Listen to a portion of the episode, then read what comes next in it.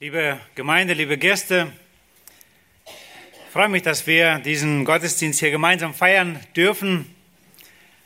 Und wie es schon gerade angesagt wurde, wir feiern heute als Christenheit, viele Christen dieser Welt, aber auch wir, das Pfingstfest, das vor knapp 2000 Jahren geschah. Da, wo Jesus eine weitere Verheißung in Erfüllung brachte. Ich habe meine Predigt heute überschrieben, das Kommen und Wirken des Heiligen Geistes im Neuen Testament. Das Kommen und Wirken des Heiligen Geistes. Auch wenn es uns vielleicht ein bekanntes Thema ist und wir viel darüber nachdenken, merke ich doch immer wieder, wie wichtig es ist, dass wir darüber nachdenken, die Texte nochmal lesen und auch diesmal merkte ich für mich persönlich, ich habe einige Entdeckungen gemacht, die ich vorher nie so wirklich gesehen habe. Ich freue mich, mit euch einige Texte anzuschauen und darüber nachzudenken, was der Herr dann hier getan hat zu Pfingsten. Wie ich schon sagte, eine weitere Verheißung erfüllte der Herr. Nachdem zu Ostern, wir sagen Karfreitag, Jesus die Schuld, unsere Schuld auf sich nahm, starb stellvertretend für uns am Sonntag dann darauf auferstanden ist, am Auferstehungssonntag. Die Sünde ist bezahlt. Aber wie kommt diese Vergebung, die der Herr erwirkt hat auf Golgatha, dann wirklich zu uns? Wir lesen in der Schrift, dass in den nächsten 40 Tagen Jesus sich den Jüngern gezeigt hat und einigen mehr als 500. Sie waren nun Augenzeugen, dass Jesus wirklich auferstanden ist. Und Jesus sagt zu ihnen, sie sollen warten auf die Verheißung des Heiligen Geistes. Und da wird es weitergehen. Das Volk kam damals nach Jerusalem, um das Fest der Pfingsten zu feiern. Sie hatten sich gar nicht vorbereitet auf eine göttliche Röntgenaufnahme. Doch an diesem Tag erkannten viele Juden ihren Herzenzustand, wie Gott ihn sieht. Durch die Predigt von Petrus wurde ihnen aufgezeigt, dass sie ihren Messias gekreuzigt haben, der aber auferstanden ist und Gott ihn soweit zum Herrn als auch zum Christus gemacht hat. Das geschah an Pfingsten, an diesem Tag.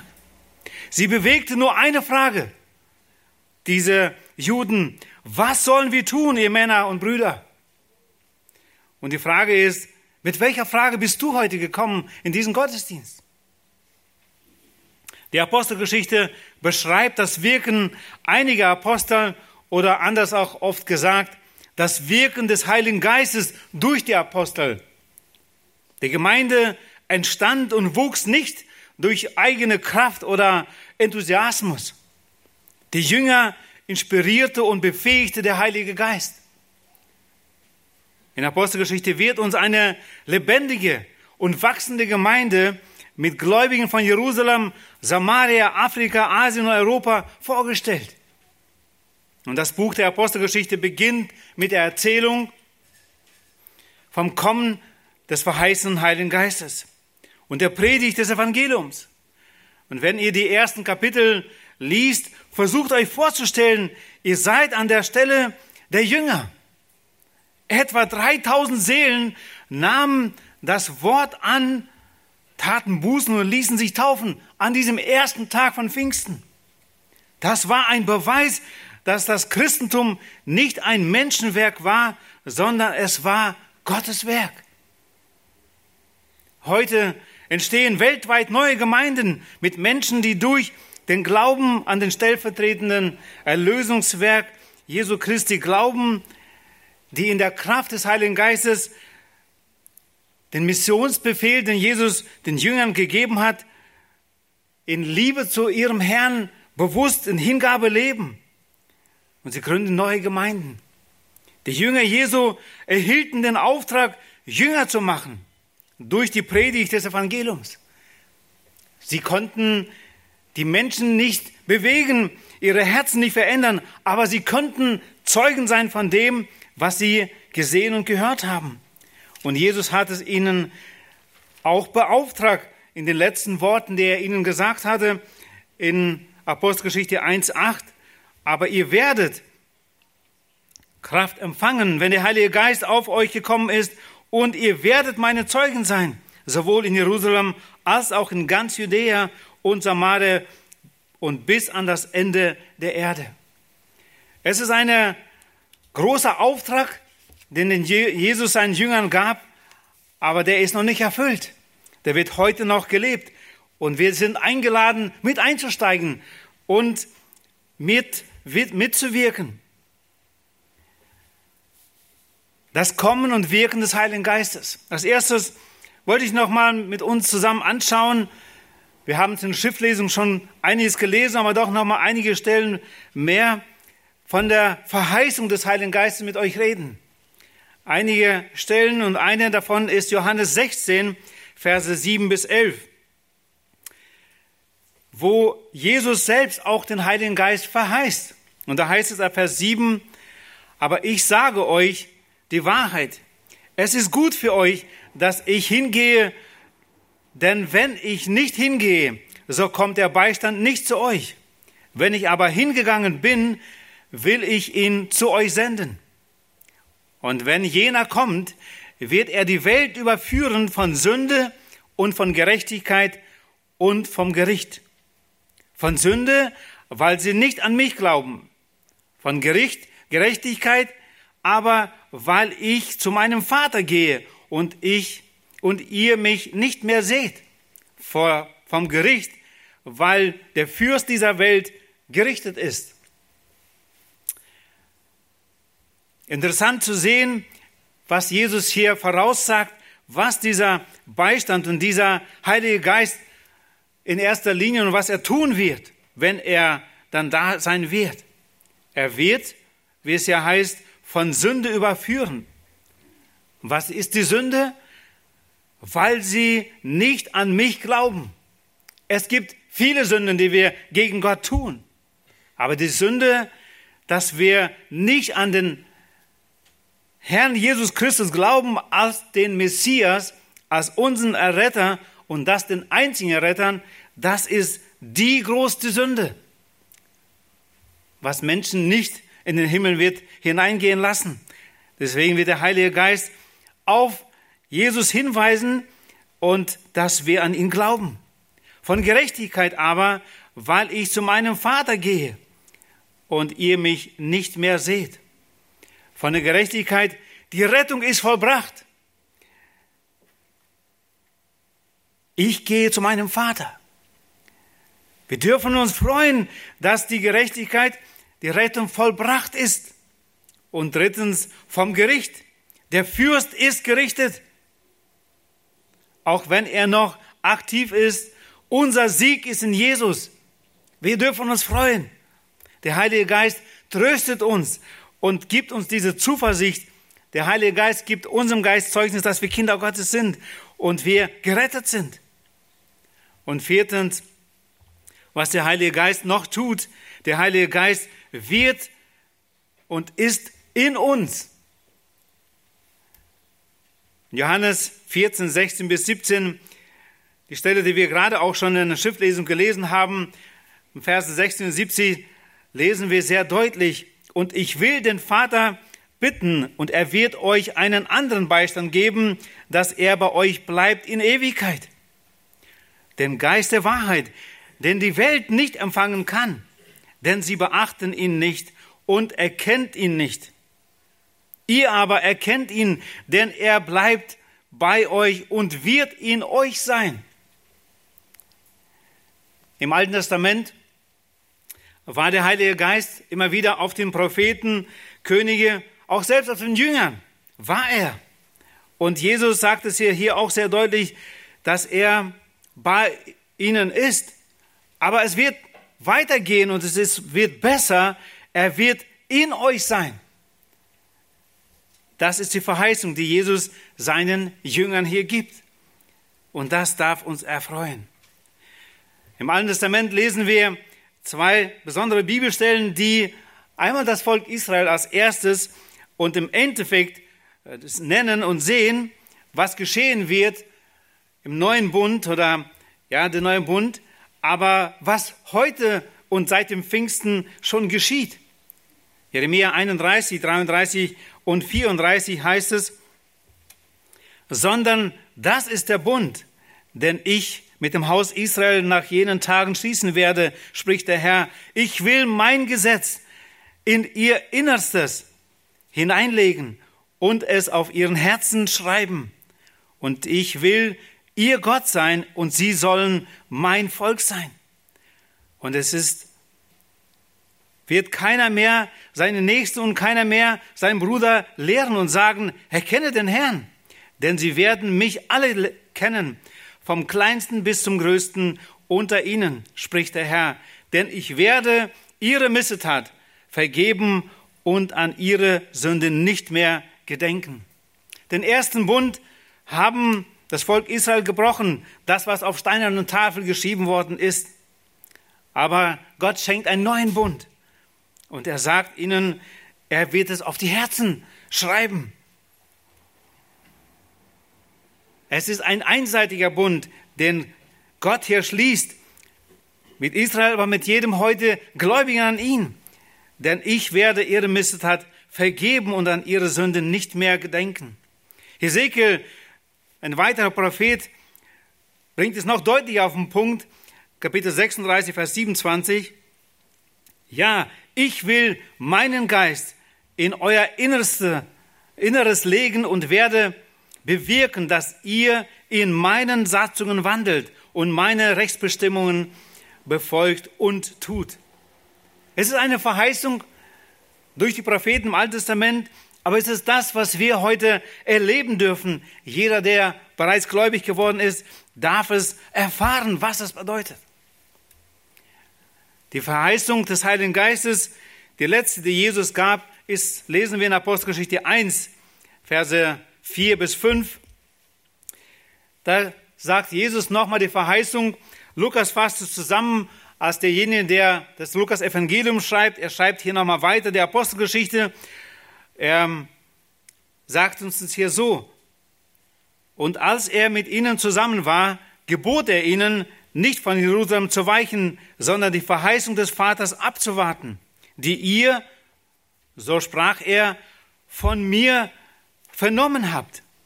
Denn Johannes hat mit Wasser getauft, ihr aber sollt mit Heiligen Geist getauft werden, nicht lange nach diesen Tagen. Die Jünger wussten nicht, was, sie, was es genau bedeutet, was sie genau erwartet, doch dass sie in Jerusalem bleiben sollten, das war ihnen schon sehr klar und deutlich. Und sie gehorchten und sie waren zusammen. Wir lesen, dass sie zusammen waren und sie wählten den Matthias noch dazu und wir lesen davon in gerade in Apostelgeschichte 1, Verse 12 bis 14. Weil Judas nicht mehr da war, haben sie ihn dazu gewählt als Ersatz sozusagen. Sie haben es so gesehen. Es war die Maria mit dabei, die Mutter Jesu, die Frauen und seine Brüder. Und insgesamt lesen wir, dass etwa 120 zusammen waren und sie waren einmütig im Gebet zusammen. Sie warteten auf die Verheißung des Heiligen Geistes, die Jesus ihnen versprochen hat. Und sicher konnten sie auch nicht vorstellen, was es genau in sich hat, wie sie diese Zeugen werden konnten, Jerusalem und ganz Judäa und Samaria bis ans Ende der Erde, was wir in Vers 8 bereits gelesen haben. Zweitens möchte ich mit uns anschauen die Ankunft des Heiligen Geistes. Apostelgeschichte 2, die ersten vier Verse lesen wir, da heißt es, und als der Tag der Pfingsten sich erfüllte, waren sie alle einmütig beisammen, und es entstand plötzlich vom Himmel her ein Brausen, wie von einem daherfahrenden gewaltigen Wind, und erfüllte das ganze Haus, in dem sie saßen. Und es erschienen ihnen Zungen wie von Feuer, die sich zerteilten und sich auf jeden von ihnen setzten. Und sie wurden alle vom Heiligen Geist erfüllt und fingen an, in anderen Sprachen zu reden, wie der Geist es ihnen auszusprechen gab. Pfingsten bedeutet 50. und bezeichnet das Fest der Wochen oder auch Erntefest, das 50 Tage nach dem Passa gefeiert wurde.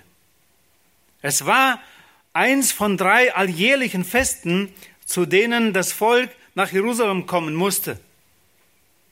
An diesem Morgen zu Pfingsten waren, wie gesagt, die Jünger zusammen. Circa 120 haben sich versammelt. Und da, wo sie zusammen waren, es entstand ein Brausen. Erstens. Zweitens erschienen ihnen Zungen wie Feuer. Und drittens, erfüllt vom Heiligen Geist, redeten sie in anderen Sprachen. Es waren sichtbare, übernatürliche Zeichen, was sie hier erfahren haben. Und wir lesen einige Mal in der Schrift von sichtbaren Zeichen, die Gott immer wieder auch geschenkt hat, um etwas ganz Besonderes den Menschen kundzutun. Seiner Zeit, als Gott Mose berief, war es der brennende Busch, aus dem Gott zu ihm sprach und ihn berufte, das Volk, sein Volk aus Ägypten rauszuführen. Und er hat ihm verheißen, er wird mit ihm sein. Als Jesus dann schon auf diese Erde war und zu Johannes kam und sich von ihm taufen ließ, da lesen wir in Matthäus 3, 16 bis 17 auch etwas Besonderes, ein Zeichen. Und als Jesus getauft war, stieg er sogleich aus dem Wasser und siehe, da öffnete sich im Himmel ihm der Himmel und er sah den Geist Gottes wie eine Taube herabsteigen und auf ihn kommen. Und siehe, eine Stimme kam vom Himmel, die sprach, dies ist mein geliebter Sohn, an dem ich wohlgefallen habe. In Lukas 9, 35 lesen wir etwas weiter. Und eine Stimme kam aus der Wolke, die sprach, dies ist mein geliebter Sohn, auf ihn hört. Da war Jesus mit den drei auf dem Berg der Verklärung. Und Johannes 14, Vers 16 lesen wir ein weiteres, wo sie wo etwas Besonderes geschieht. Und ich will den Vater bitten, und er wird euch einen anderen Beistand geben, dass er bei euch bleibt in Ewigkeit. Er hat es angesagt und da geschah genau das, was sie jetzt im Moment erlebten. Für sie als sichtbare Zeichen haben sie es erfahren. Drittens möchte ich kurz mit uns anschauen das Wirken des Heiligen Geistes. Ab Vers 5 lesen wir, wie der Heilige Geist wirkte. Was geschah dann unter ihnen, unter diesen 120? Es wohnten aber in Jerusalem Juden, gottesfürchtige Männer aus allen Heidenvölkern unter den Himmel. Als nun dieses Getöse entstand, kam die Menge zusammen und wurde bestürzt. Denn jeder hörte sie in seiner eigenen Sprache reden. Sie entsetzten sich aber alle, verwunderte sich und sprachen zueinander, siehe, sind diese, die da reden, nicht auch, nicht alle Galiläer? Wieso hören wir sie dann jeder in unserer eigenen Sprache, in der wir geboren wurden? Partner, Pater und Meder und Elamiter und wir Bewohner von Mesopotamien, Judäa und Kappadokien, Pontus und Asia, Phrygien und Papylin, Ägypten und von den Gegenden Libyens bei Kyrene und die hier weilenden Römer, Juden und Proselyten, Kreter und Araber. Wir hören sie in unseren Sprachen die großen Taten Gottes verkünden. Eine Form der Strafe Gottes an seinem Volk, der Juden, war die Gefangennahme von den Feinden Israels. Aber auch ihre Vermischung mit anderen Völkern hat dazu beigetragen, dass sie weltweit zerstreut waren. Sie wohnten in vielen anderen Ländern. Aber Gott hat ihnen befohlen, dass sie sich treffen sollten und das immer wieder. Und in 2. Mose 23, 14 bis 17 lesen wir, was Gott ihnen befohlen hat, den Juden. Da heißt es, dreimal im Jahr sollst du mir ein Fest feiern. Das Fest der ungesäuerten Brote sollst du halten, das ist der Auszug aus Ägypten. Dann lesen wir weiter in den Versen, dass es die Erstlingsfrucht war, so dann das Fest der Ernte, das war genau dieses Fest, was sie hier feierten, und das Fest der Einbringungen am Ausgang des Jahres, wenn du, wenn du den Ertrag deiner Arbeit vom Feld erbracht hast. Dreimal, Vers 17, im Jahr sollen alle deine Männer erscheinen vor dem Angesicht Gottes des Herrn.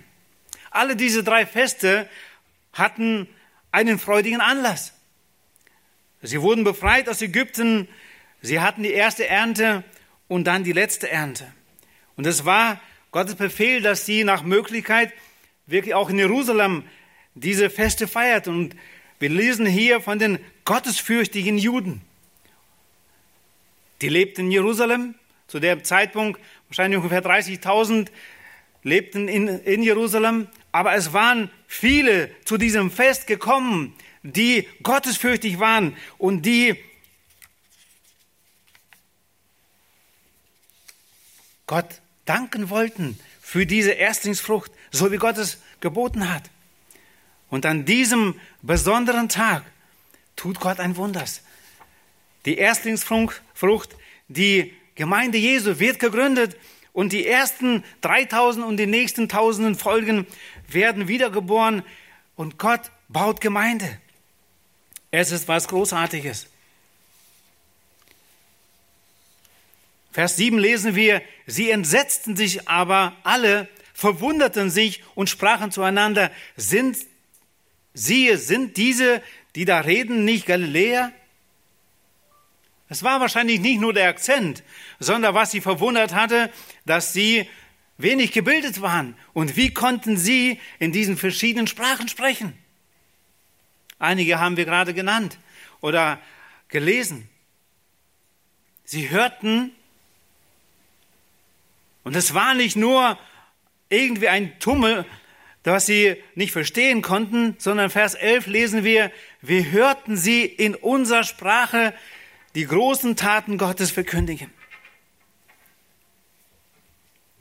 Es waren Juden, die waren verstreut und wir haben gerade gelesen, dass sie hier zusammenkamen.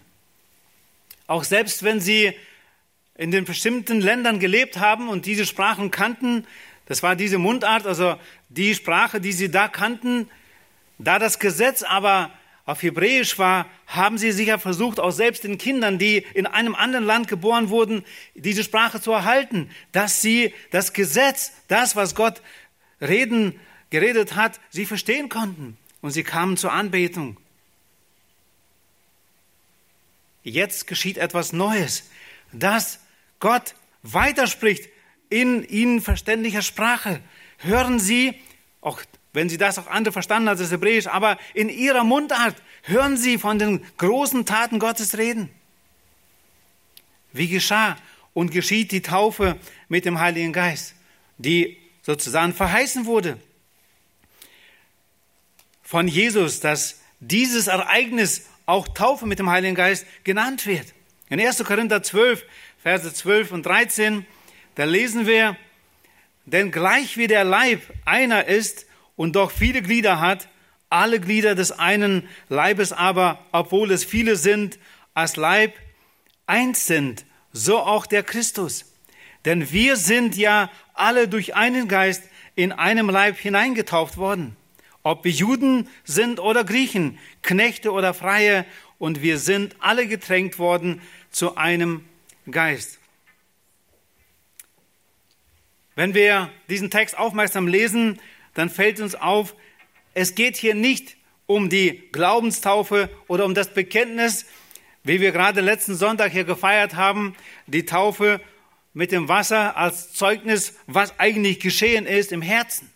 Hier geht es genau um die Wiedergeburt, um den ersten Moment, wo ein Sünder Buße tut und wo Gott neues Leben schenkt, wo Gott durch sein Wort, das ist der Same, durch den Heiligen Geist, einen Menschen neues Leben schenkt, ihn wiedergeboren macht und er in den Leib Jesu hineingetauft wird.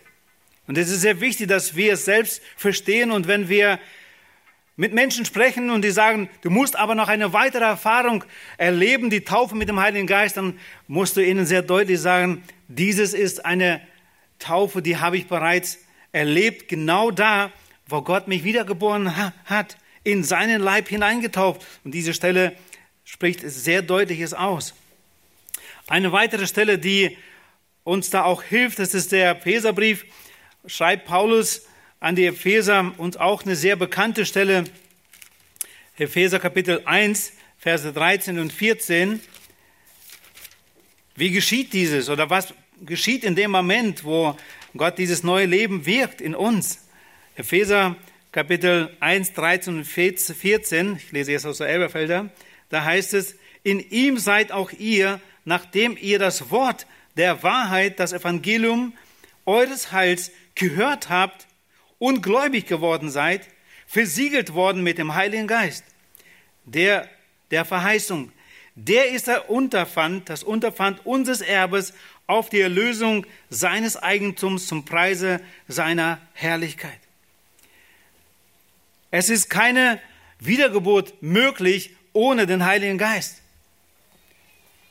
Er macht dieses Werk in uns. Das Wort Gottes und der Heilige Geist schenkt dieses neue Leben. Und wir werden in den Leib, in die Gemeinde Jesu hineingetauft, in die universale Gemeinde Jesu. Und das ist ein besonderes Wunder. Jesus sagt an anderer Stelle im Johannesevangelium, wer Christi Geist, wer seinen Geist nicht hat, ist auch nicht sein. Es ist wichtig, dass wir wissen von uns, wir sind getauft mit dem Heiligen Geist. Er wohnt in uns. Er hat Wohnung genommen. Und wie wir hier gerade gelesen haben, er ist der Unterpfand unseres Erbes auf die Erlösung seines Eigentums zum Preise seiner Herrlichkeit. Und das unterscheidet Menschen, die einfach glauben, dass es Gott gibt. Und diese Menschen gibt es viele Bejahungschristen, die kann man auch sagen, oder die einfach bejahen, ja, Gott gibt es, aber nur durch die Wiedergeburt, nur durch dieses neue Leben ist Christus auch unser Herr und Heiland geworden. Und dann folgen wir ihm. Im Alten Testament musste man erst zum Volk Israel gehören, um gerettet zu werden oder werden zu können und den wahren Gott anbeten zu können. Die Männer mussten sich beschneiden lassen und so weiter. Sie hatten den Zugang zu Gott durch den Hohepriester, der einmal im Jahr in das Allerheiligste hineingehen konnte. Ab Ostern, Karfreitag, ist dieser Zugang frei. Gott hat diese Trennwand von oben bis nach unten wirklich gerissen und hat den Zugang geöffnet, dass jeder Mensch jetzt frei in das Allerheiligste gehen kann, zu Gott in die Gemeinschaft. Und durch Pfingsten, lesen wir gleich weiter, hat Gott noch mehr getan. Und dazu kommen wir ja zum vierten Punkt, Erfüllung des Wortes über den Heiligen Geist. Verse 12 bis 21 in unserem Text, lese weiter aus der Schlachterübersetzung, da heißt es, sie entsetzten sich aber alle und waren ratlos und sprachen einer zu dem anderen, was will das werden? Andere aber hatten ihren Spott und sprachen, sie sind voll süßen Weins. Da trat Petrus auf mit den elf, erhob seine Stimme und redete zu ihnen, ihr Juden und alle, die ihr in Jerusalem wohnt, das sei euch kundgetan, vernehmt meine Worte. Denn diese sind nicht betrunken, wie ihr meint, es ist doch erst die dritte Stunde des Tages, sondern das ist, was durch den Propheten Joel gesagt worden ist. Und das ist Joel 3, 1 bis 5, nicht wie in den Notizen steht, das ist im Russischen nur so. Und es soll geschehen in den letzten Tagen, spricht Gott, da will ich ausgießen von meinem Geist auf alles Fleisch und eure Söhne und eure Töchter sollen Weissagen und eure Jünglingen sollen Gesichter sehen und eure Alten sollen Träume haben. Und auf meine Knechte und auf meine Mägde soll, will ich in jenen Tagen von meinem Geist ausgießen und sie sollen Weissagen. Und ich will Wunder tun oben am Himmel und Zeichen unter auf Erden, Blut und Feuer und Rauchdampf. Und die Sonne soll in Finsternis verwandelt werden und der Mond in Blut, ehe der große und herrliche Tag des Herrn kommt. Und es soll geschehen, wer den Namen des Herrn anrufen wird, der soll gerettet werden.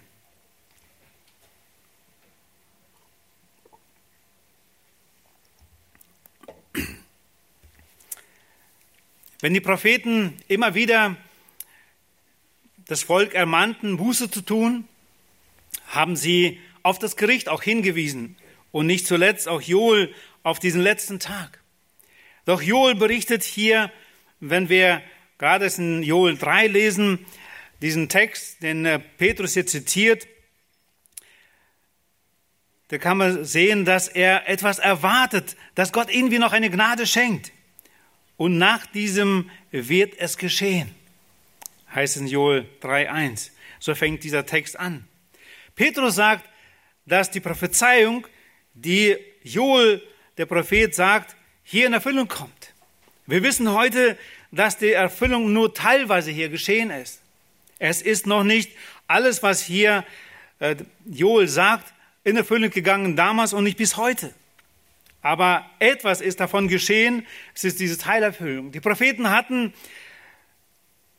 Gesichter, sie hatten Visionen und oft haben sie nur die Spitzberge gesehen von dem, was Gott verheißen hat und was er sagt. Und so haben sie dieses Kommen Jesu gesehen, prophezeit, der Messias kommt. Die Errettung ist für sie da und sie haben von diesem letzten Tag, von dem Gericht gesprochen.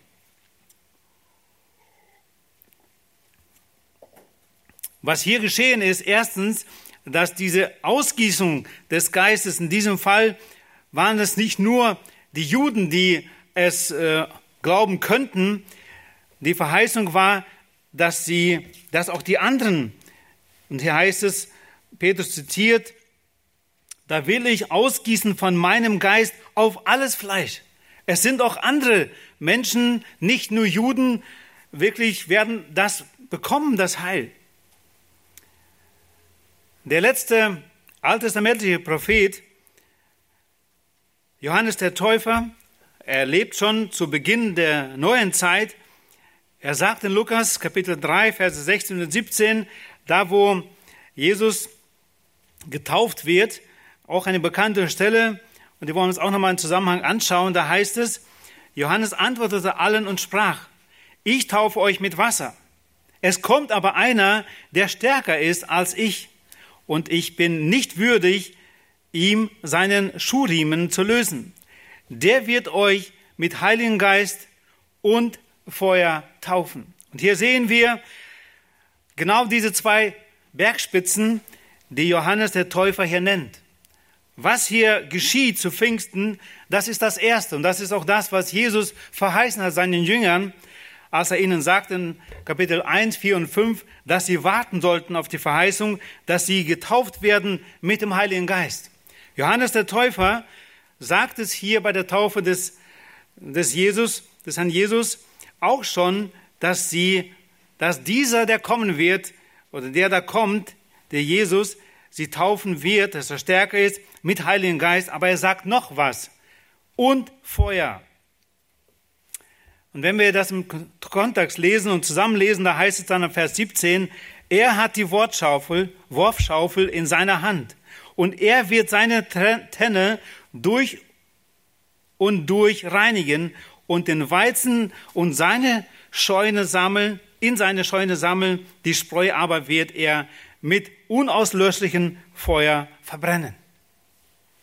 Und das ist wichtig für uns zu erkennen, auch in diesem Text, wie genau Jesus es damals genau, genau gesagt hat, wie Johannes es weitergab und wie Gott darauf geachtet hat, dass es genau auch so aufgeschrieben wird in der Schrift.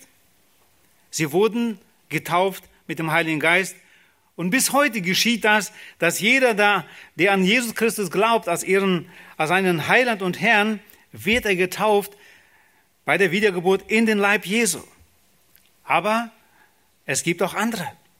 Bei diesen, die mit dem Heiligen Geist getaucht werden, heißt es hier, dass sie in die Scheune gesammelt werden. Vers 17. Aber es gibt noch andere, die getauft werden durch Feuer. Wer sind sie?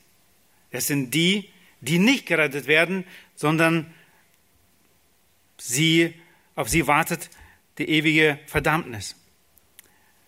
Taufe, man kann sagen, in den Heiligen Geist, in den Leib Jesu Christi, Baptisto, dieses Eintauchen, wir gehören dann zu ihm, aber auch in den Feuersee. Und da können wir gerne aufschlagen noch, Johannes, der Offenbarung, Kapitel 20. Der letzte Jünger, der noch am Leben blieb und Gott offenbart ihn durch ihn auch, was noch kommen wird. Kapitel 6 wird auch nochmal das alles genannt, was wir hier lesen, äh, gerade gelesen haben von dieser Verheißung von Joel. Aber ich lese Offenbarung 20 ab Vers 11, was uns erwartet.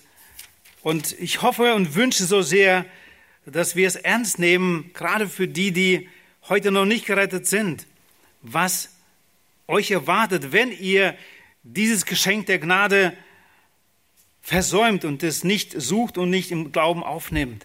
Offenbarung Kapitel 20 ab Vers 11. Ich lese jetzt aus der Elberfelder. Und ich sah einen großen weißen Thron und den, der darauf saß, vor dessen Angesicht die Erde entfloh und der Himmel und keine Stätte